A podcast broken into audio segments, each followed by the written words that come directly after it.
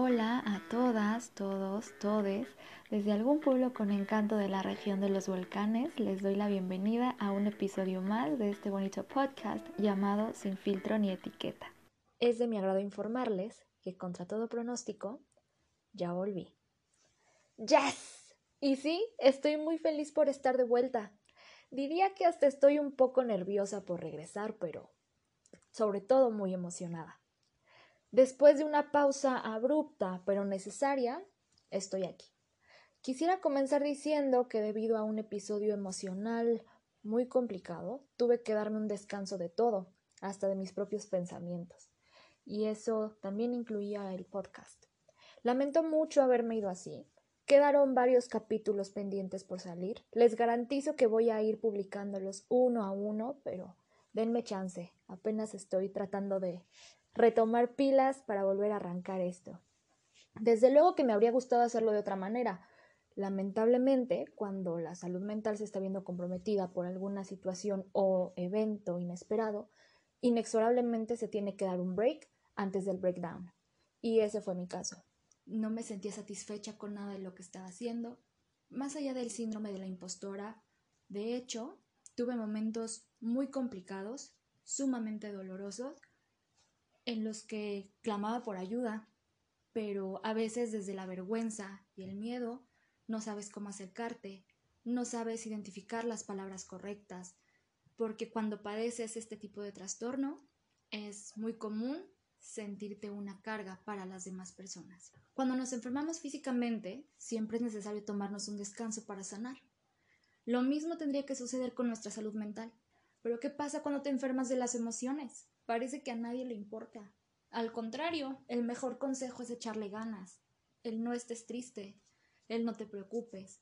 Pero es más profundo porque por supuesto que no estamos así porque queremos. No nos enfermamos de las emociones porque se nos dé la gana, porque no tengamos nada mejor que hacer o estemos desesperadamente buscando llamar la atención. En el primer episodio Mencioné que tengo una condición mental que a veces me hace actuar de maneras inexplicables, complejas y confusas para mí, pero también para quienes me conviven en la cotidianidad y en la intimidad. Este año ha sido muy complicado para mí. Aún estoy aprendiendo a conocerme desde el diagnóstico que me llegó así, de sopetón, como balde de agua helada, que si bien llegó a darme una respuesta, también generó muchas dudas por añadidura es una constante lucha con mis pensamientos y con sus consecuencias. Así que te invito a que te pongas cómoda, cómodo, para que hablemos sin filtro ni etiqueta del trastorno límite de la personalidad, también conocido como trastorno de la inestabilidad emocional tipo límite o borderline personality disorder. Ya extrañaba un montón decir esa intro, de verdad. Cuando digo que este procedimiento ha resultado por demás desgastante, me refiero a que si bien siempre he sido una persona que cuida de su salud mental, que está al pendiente de sus emociones, de sus procesos, mucho tiempo debo admitir que yo escondí mis síntomas y lo que me estaba pasando. ¿Por qué? Por miedo. Me aterraba la idea de que alguien me fuera a rechazar. Y si ese alguien representaba para mí algún tipo de cariño o vínculo, por supuesto que me atormentaba esa sensación. Más adelante te comentaré acerca de los síntomas. Hace un par de años empecé a notar que había en mí algo que no andaba funcionando con normalidad o como funcionaban el resto de las personas que me rodeaban. En ese momento decidí dejarlo pasar, pensé que se trataba de una etapa, porque venía de un duelo, estaba superando cosas, intentando otras, y de pronto estaba parada frente a mí una persona a la que yo consideraba que era el sueño hecho realidad ante mis ojos. Sí, yo sé, es una presión tremenda, perdón, y qué pena, qué pena reconocerlo. En fin, sin entrar en más detalles, de pronto me tocaba hablarle de cómo me sentía y de lo que me estaba pasando. En ese momento yo sabía que tenía un trastorno de ansiedad. Y hablarlo también me iba a resultar muy complicado, porque a veces te toca ver a una persona que percibes tan resuelta que el hablarle de esas cosas no sabes cómo lo va a tomar. Y fue así que me fui excluyendo, pero no solamente de una persona, del resto. me fui cerrando, me fui bloqueando, me amurallé y cuando ya no pude con mis propios pensamientos, no supe cómo pedir ayuda. Tampoco sabían cómo acceder a ayudarme, porque estaba atrapada en mi propio pensamiento blanco y negro. Por un lado, estaba estas ganas de querer intentar algo y de decirle a alguien lo que me estaba pasando, querer que fuera un acompañamiento para este proceso. Pero, por otra parte, estaba el no querer educar a nadie, no sentirme responsable de eso porque no me toca, porque no es mi obligación compartir mi diagnóstico con alguien. Y mira, sin querer te acabo de dar un ejemplo de lo que es un pensamiento dicotómico. Estamos en una constante sí y no, blanco y negro, me quiere, no me quiere. O es o no es. Y eso, créanme, que causa tantos problemas, porque si no encuentras un balance en el diálogo, es muy complicado establecer acuerdos con alguien, hasta contigo. Y poner límites, por supuesto. En términos muy sencillos, comenzaré diciendo que la personalidad es nuestra forma de ser, de comportarnos y de vincularnos con el exterior. Pero, ¿qué pasa cuando empezamos a notar un conjunto de síntomas, por ejemplo, pensamientos blanco y negro, como el ejemplo que te acabo de dar? A esos pensamientos se le conocen como pensamientos dicotómicos, también cambios repentinos en el estado de ánimo, sensaciones muy, muy desagradables y conductas que podrían estar poniéndonos en peligro y que al presentarse de manera sostenida nos causan conflictos con quienes nos rodean. A ese conjunto de síntomas lo vamos a llamar trastorno. Si estos síntomas persisten, además de generar mucho malestar, comienzan a enfermar nuestra personalidad. Es ahí cuando se detona un trastorno de la personalidad. Antes de continuar, quiero hacer un pequeño disclaimer. Primero, por favor, no hay que confundir conducta o rasgo de la personalidad con trastorno de la personalidad. A menudo lo utilizamos como sinónimos. Segundo, la salud mental no es una receta de cocina. Y sí, lo digo a manera de crítica, debido a que existen libros de psiquiatría, el más común como el DSM5, donde se enlistan los síntomas de varios trastornos de la personalidad, entre ellos el que yo padezco. Y si los lees, es inevitable no pensar que estás ante personas altamente peligrosas y autodestructivas. Y ya desde ahí comienza la estigmatización en las etiquetas. No somos productos para estarnos identificando de esa forma. Una etiqueta no nos define, ni tampoco nos da un lugar en el mundo. Quiero dar un ejemplo existe el testimonio de alguna persona y si alguien se entera que tiene un diagnóstico, en ese momento tu testimonio carece de validez y pasas a ser juzgada en función de lo que tú tienes, de lo que hay en tu personalidad. Es muy difícil vivir así. Por eso les mencionaba que al principio, antes de, saber que yo padecía esto, me aislé y me oculté. Era como estar dentro del closet de la salud mental. El saber que algo no está bien contigo, que tal vez quienes están a tu alrededor te lo están diciendo, oye, no es muy normal que de pronto explote sin control porque algo no se hizo como tú querías y que a los tres minutos regreses y nos digas que vayamos a desayunar con normalidad como si nada hubiera pasado. Y esto se debe a que hay una inestabilidad emocional.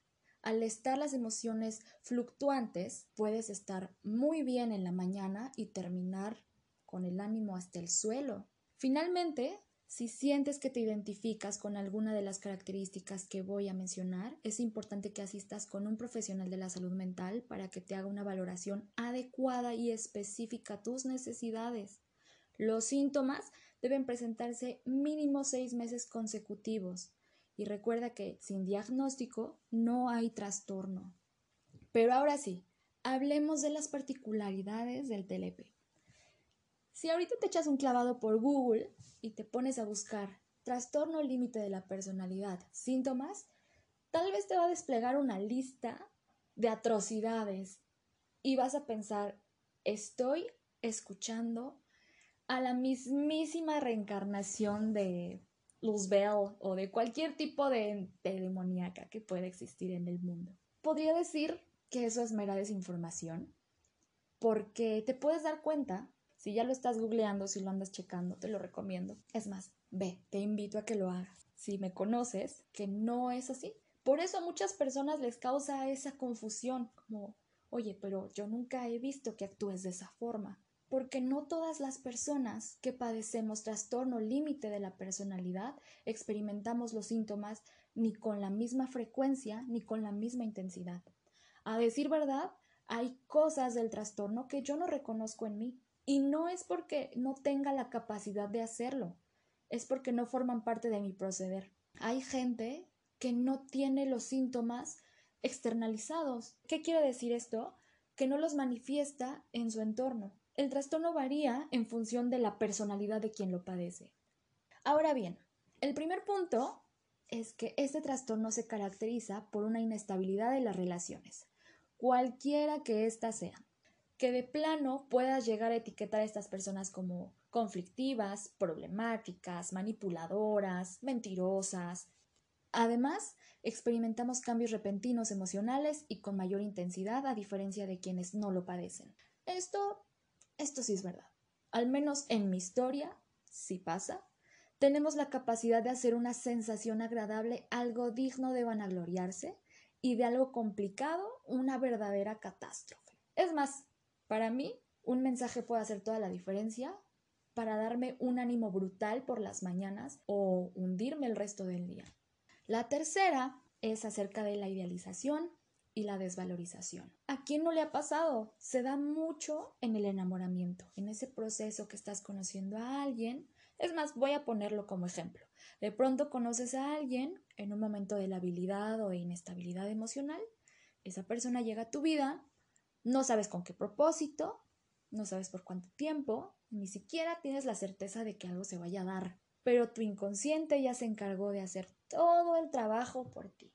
¿Cuál perfil de citas tu inconsciente ya le dio match? Y ya hicieron match. Empiezas a pensar escenarios futuros, hermosos, y le empiezas a dar cualidades que probablemente esa persona ni siquiera tiene o no está emocionalmente disponible para demostrarlas y en fin, ahí estás, subiéndole a un altar al que ni siquiera te pidió que le subieras. Tal vez te hizo un comentario halagador en un momento vulnerable y eso fue suficiente para comenzar a asignarle a esa persona un lugar en tu vida que ni siquiera te pidió. Otro ejemplo Tal vez estabas ese día un poco bajoneada, bajoneado, llegó, te sonrió, te hizo algún cumplido, un comentario halagador y empezaron las mariposas en el estómago y te dejaste ir. Ahora, ¿qué pasa con la desvalorización? Siguiendo con ese ejemplo, no te saluda con la misma efusividad que otras veces, no te hizo algún comentario halagador, o si le buscas un día, no te contesta, o no está disponible para hacerlo porque la gente también tiene vida y tiene sus propios problemas. Y hay que entender eso, no está a nuestra disposición. ¿Qué sucede con la desvalorización si estamos hablando de una conducta TLP? Del altar en el que te tenía, de pronto te baja y pasas a ser la persona más privilegiada o con el trato preferencial en su vida a una más del montón. Y en una de esas desaparece, solamente porque la estás desvalorizando, porque no estuvo a tu disposición o no, no encajó en lo que tú tenías en el guion que le habías asignado. Es decir, esa persona se salió del guion y no, no, no, no lo puedes permitir. El miedo al abandono. Este comienza desde nuestra historia de vida, pero se refuerza con aquellas cosas que percibimos como amenazantes en función de nuestro sistema de creencias. Aquí hay dos escenarios posibles o quisiera hacer mención de dos. El primero es pensar que la otra persona nos va a abandonar y actuar en consecuencia, evitando desesperadamente que se vaya. El segundo escenario está en una relación y de pronto empiezas a pensar que esa relación se va a acabar. Tal vez va empezando, ya llevan un rato, pero tú empiezas a pensar que se va a acabar. ¿Cómo va a acabar? Si vas a estar lista para esa ruptura, si vas a estar listo para afrontar ese duelo.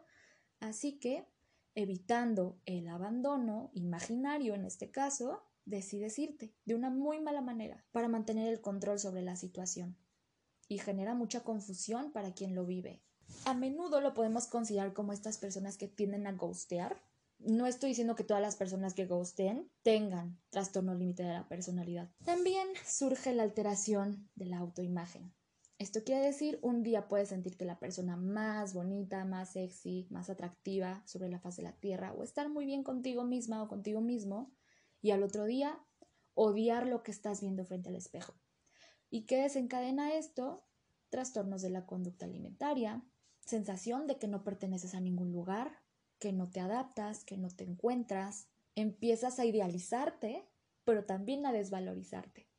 Pensamiento dicotómico que les había comentado extremos, estar en la polarización, o estás conmigo o estás en mi contra, o es sí o es no, no hay verdades a medias, no hay medias tintas y es un pensamiento muy complicado de desafiar porque además se desarrolla desde la infancia y se va haciendo parte de nuestra personalidad hasta llegar a la adultez cuando alcanzamos cierto periodo de madurez, te da una impotencia enorme el querer que te digan sí o no y que esa persona te esté diciendo tal vez. El otro punto, la impulsividad se relaciona de muchas formas. Hay quienes dicen que se manifiesta a través de las conductas sexuales peligrosas, las malas decisiones financieras, puedes llegar a hacer cosas sin reflexionar mucho en el tema, ni dimensionando sus consecuencias. Por ejemplo, aceptas un proyecto, un trabajo, mudarte a algún lugar o inicias una relación sin pensarlo mucho, ¿Dónde he escuchado eso? Para terminar diciendo, no debía hacer eso. Honestamente, la impulsividad sí me ha traído problemas. No sé, sentarme a pensar un ratito en las consecuencias no habría metido tantas veces la pata. Por ejemplo, yo puedo llegar a cortarme el cabello y no tener nada en mente. Y en ese momento lo decido. No lo tenía pensado, simplemente fue un acto impulsivo. Esa es una conducta inocente, propia del trastorno, podríamos decirlo, no medimos la consecuencia de nuestros actos. Al referirnos a las conductas sexuales peligrosas, a menudo se especifica lo siguiente. Sexo casual, sexo sin protección y también personas más proclives a tener enfermedades de transmisión sexual. ¿Por qué tendría que juzgar así a las personas? ¿Qué pasa con esa gente que anda buscando amor en las dating apps? Probablemente tengan sexo casual, sí, probablemente todas y todos alguna vez hayamos tenido algún tipo de estas situaciones, tal vez sexo sin protección, sí. Ahora bien, con las malas decisiones financieras se refiere a estas personas que gastan hasta lo que no tienen. Por ejemplo, aún no llega el aguinaldo y ya lo tienen todo comprometido y están endeudadas o están endeudados. También son las personas adictas al juego, los famosos ludópatas. También existe el enfado inapropiado, es decir, ir de 0 a 100 en cuestión de segundos.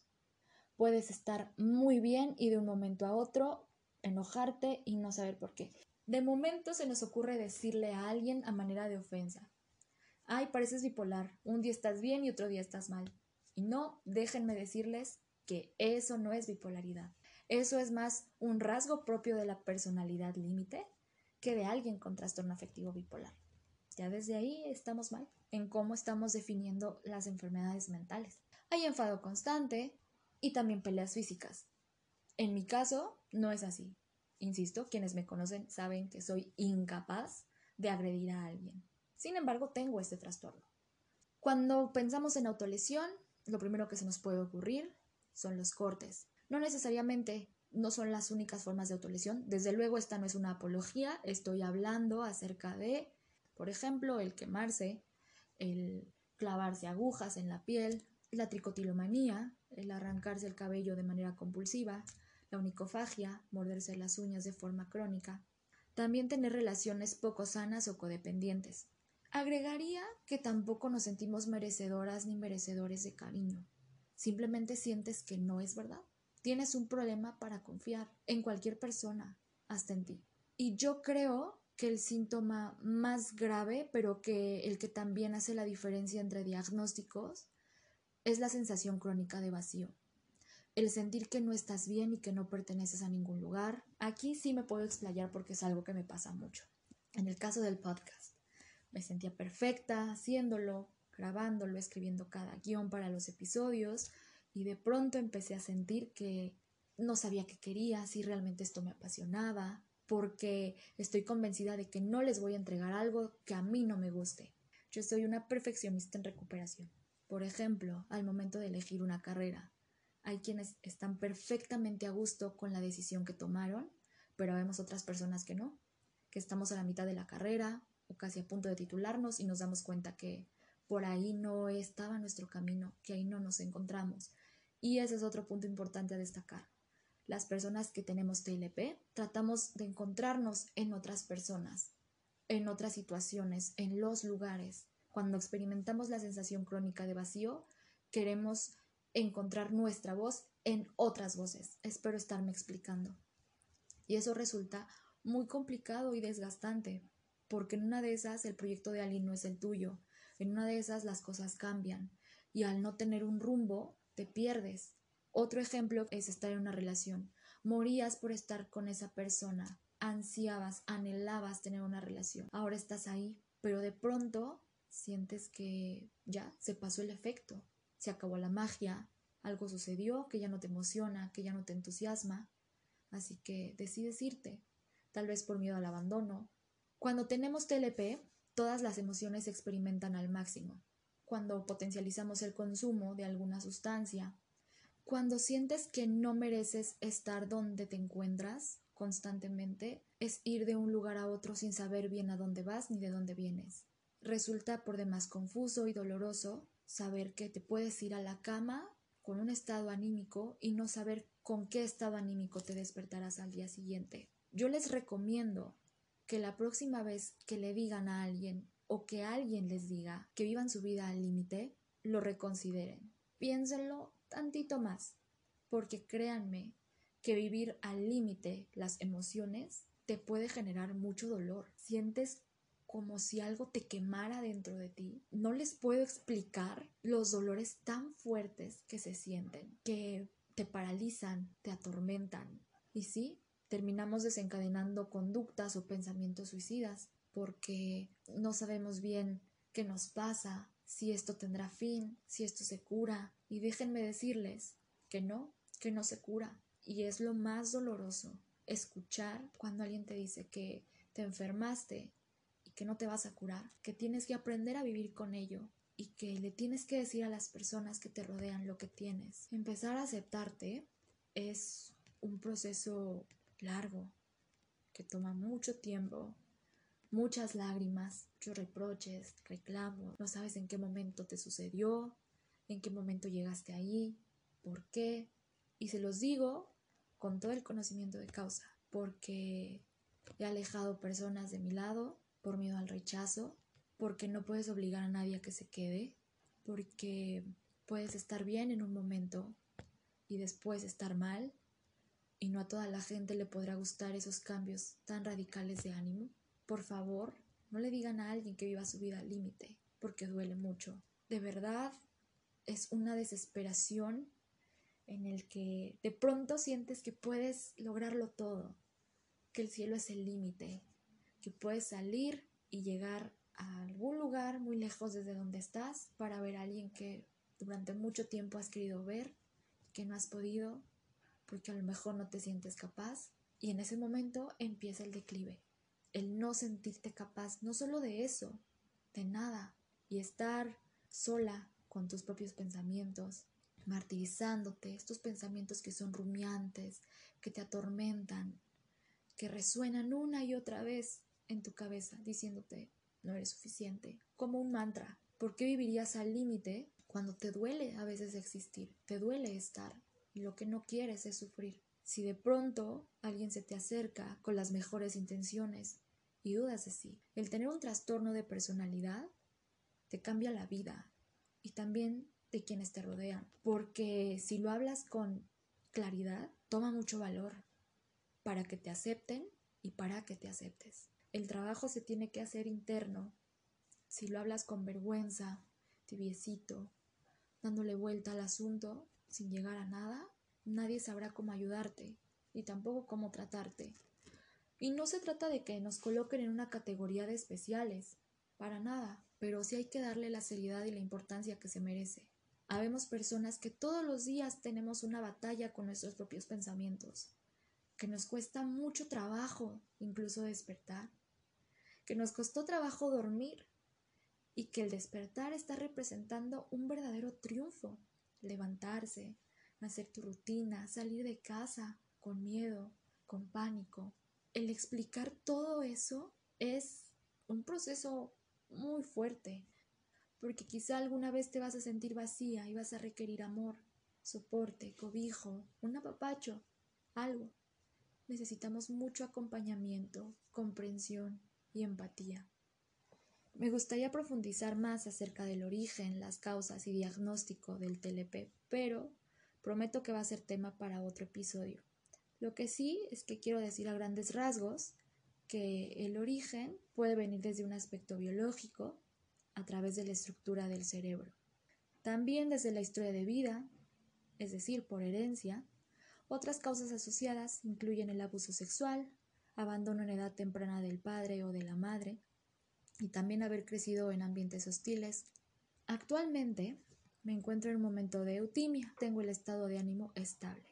Estoy más contenida, encontré una pasión y ahora atesoro cada kilómetro que logro pedalear. Estoy de vuelta aquí, me encanta tener un micrófono y seguir construyendo este bello espacio, donde me dedico a hablar de la salud mental. Ese es el único propósito por el cual decidí tener este micrófono y poder grabar episodios constantes. Resignifiqué rupturas. Después de muchas conversaciones incómodas, le asigné un lugar a cada persona. He salido más, y me entusiasma mucho la idea de intentar cosas nuevas y de estar conociendo gente nueva. Y aunque vivir con TLP parezca un acto de supervivencia, no todo es caos. Créanme, quienes me conocen saben que expreso poco porque soy muy privada y también soy altamente sensible. Y sobre todo trato de que mi condición no sea una condición para quienes me rodean, porque mi intención no es ser una carga para nadie. Yo sé que soy más que un diagnóstico y que puedo reír hasta las lágrimas mientras tomo tisanas de frutos rojos y trato de ser lo más funcional que se pueda. Amo mucho, con mucha intensidad. Creo que me he sincerado demasiado en este episodio y es momento de terminarlo. Muchas gracias por haberme acompañado en el episodio de hoy. Y es así como hemos llegado al final del episodio. Si te gustó, compártelo para llegar a más personas. Me ayudarías muchísimo y te lo agradecería más. Puedes seguirme en redes sociales, en Instagram y Facebook, arroba sin filtro ni etiqueta, en Twitter, arroba SFN Podcast y Monselleje en Instagram, Twitter y Wix son mis redes personales. Recuerda que puedes escucharme a través de Spotify, Anchor Podcast, Amazon Music, Google Podcast y SoundCloud. Se las dejo en la descripción. Nos escuchamos el próximo jueves para que hablemos de otro tema sin filtro ni etiqueta. Les mando papachos virtuales hasta la próxima. Bye.